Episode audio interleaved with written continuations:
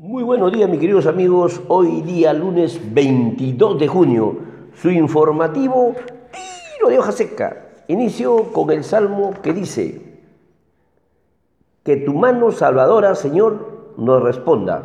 Bien, queridos amigos, vamos a hacer un comentario de actualidad y medidas en la política peruana.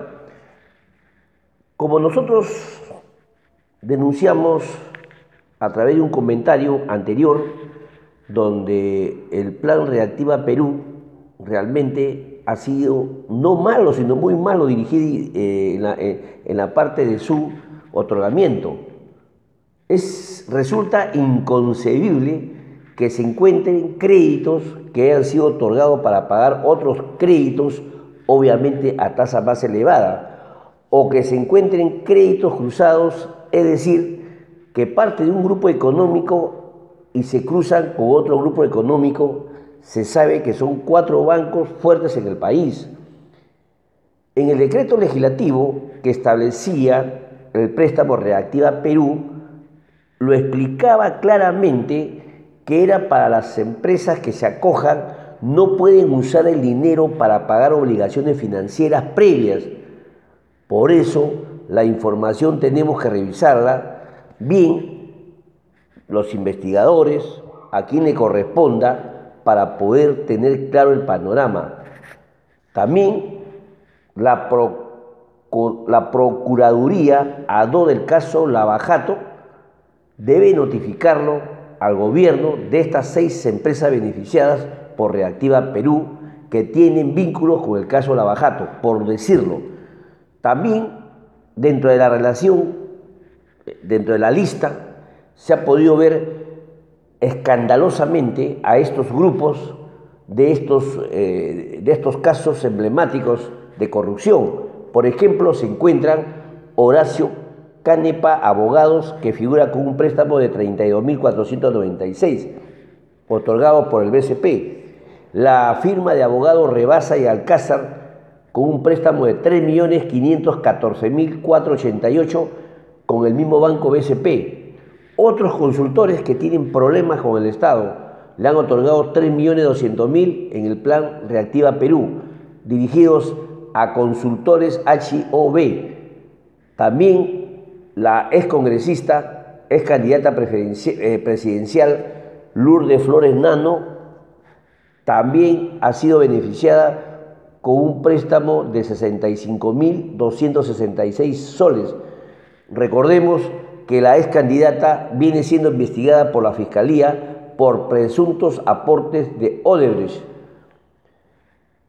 También se ven implicados el Hospital Lorema, la empresa CECEL, conjuntamente suman el apreciado préstamo de 10 millones de soles a través del BCP. El estudio Monroy de Juan Monroy que pidió 326.520 soles, es decir, una sarta de lista que no están, que no debieron ser considerados. Imagínense, el 30% de estos préstamos fueron a dar a estos, a estos grupos que en suma llegaban aproximadamente a 38 millones de nuevos soles. Basta que ese tipo de préstamos hubiese estado dirigidos a las microempresas, que a cada uno le haya tocado 30 mil soles, podíamos haber, hablado de eh, casi, casi de 12.000 beneficiados, por no hacerlo muy, eh, muy matemáticamente. Entonces, esto tiene que ver mucho, el COFIDE, tiene que ver mucho la ministra de Economía, tienen que responder, tienen que explicar ¿Por qué se dio ese tipo de beneficios? Como le repito, resulta inconcebible. Bien, pasamos a otro tema en la medida de la política. Para hacer un, recuento que, que sabemos que hoy día, 22 de junio, a través de la normativa, se han reiniciado las actividades, sobre todo para los centros comerciales conglomerados y tiendas por departamento como parte de las operaciones permitidas en la fase 2 de reapertura económica. Obviamente, dentro de disposiciones que se, que se detallan en el aforo permitido, que será de 50%. Para los patios y comidas y similares se podrán realizar el delivery de sus productos con logística propia o por tercero. Otro anuncio es que COFIDE realizará una cuarta subasta de 325 millones en el marco del programa FAE-MIPE de este monto, 195 millones corresponden a una garantía del 90% y los restantes 130 millones al de 98%. Otras medidas en la política tenemos que el MINSA aplicará un recurso impunatorio de apelación ante la Comisión de Eliminación de Barreras Burocráticas de Indecopi debido a, que este último declaró ilegales ciertas exigencias relacionadas con la publicidad de los octógonos precisados en la ley de la promoción de alimentación saludable. Dicha decisión se sustenta en que el MINSA no cuenta con la competencia legal para regular la publicidad difundida en medios audiovisuales y escrito. Otra medida en la política a través de un decreto supremo 110 raya 220 PCM, como le dije, se han aprobado el 27 actividades económicas adicionales relacionadas al sector manufactura, comercio y servicio, entre otras.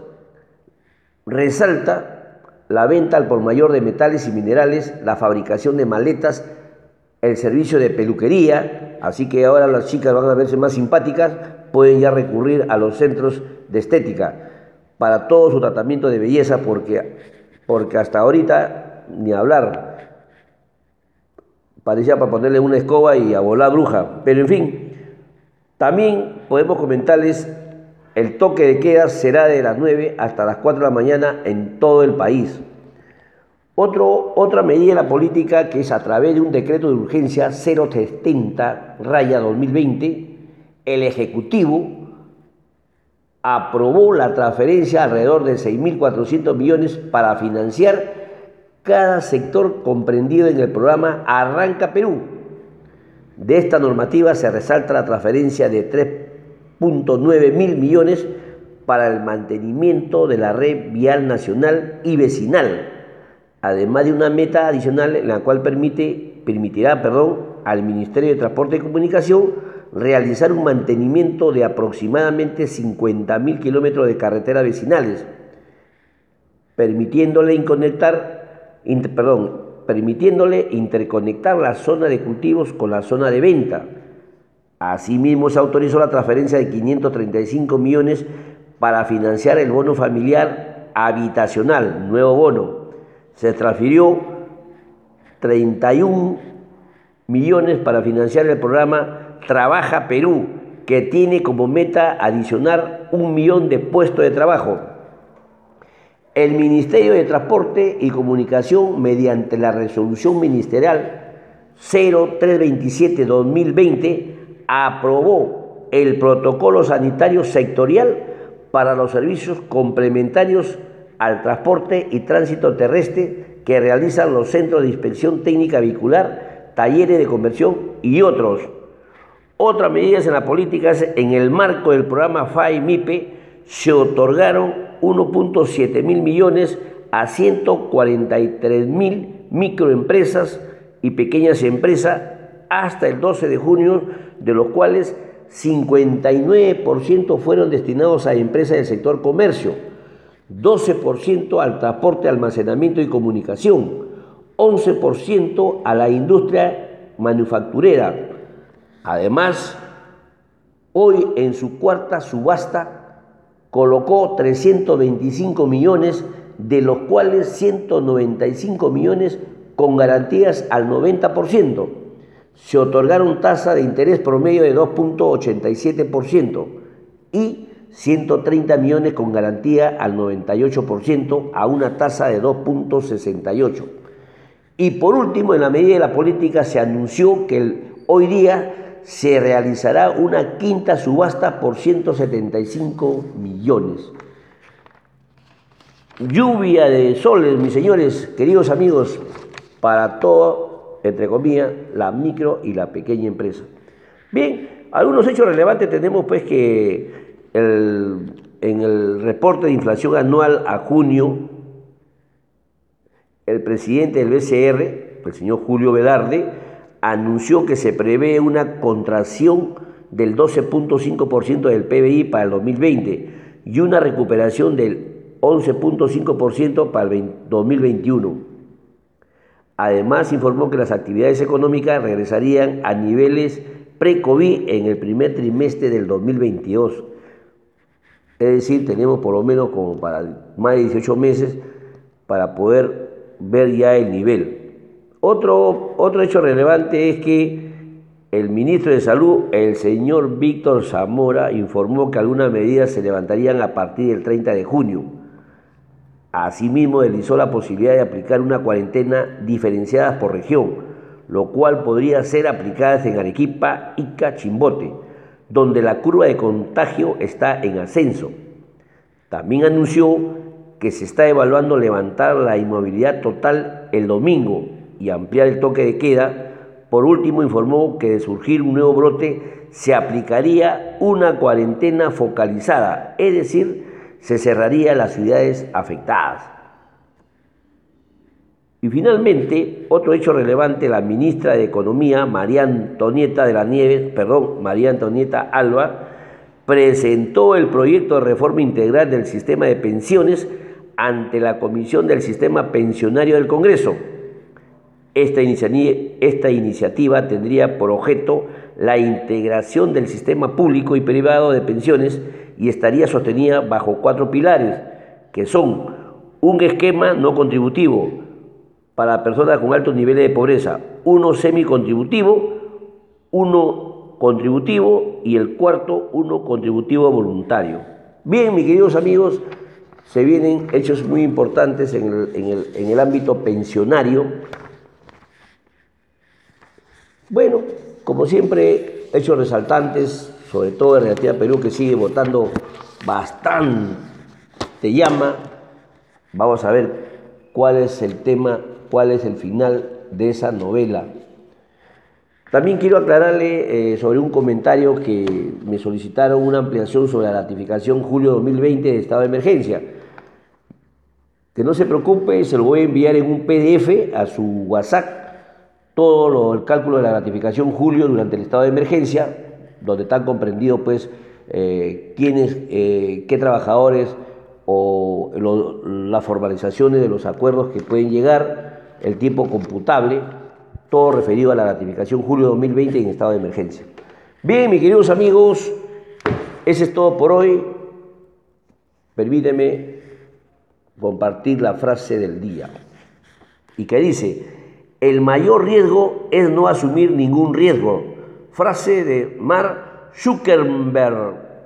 Bien, mis queridos amigos, cumpliendo con lo normativo, a guardar la distancia, a usar la mascarilla frecuentemente, a lavarse la mano por cada acto y que sea como un hábito cada vez que no nos olvidemos que por inercia el ser humano se toca la cara, ya sea los ojos, la nariz o la boca, más o menos 20 a 25 veces al día. Así que hay que tener muchísimos cuidados al, respecto. No se olvide la dieta alcalina, mucha fruta y sobre todo, mis queridos amigos, amarnos los unos a los otros. Gracias, hasta mañana, Dios mediante.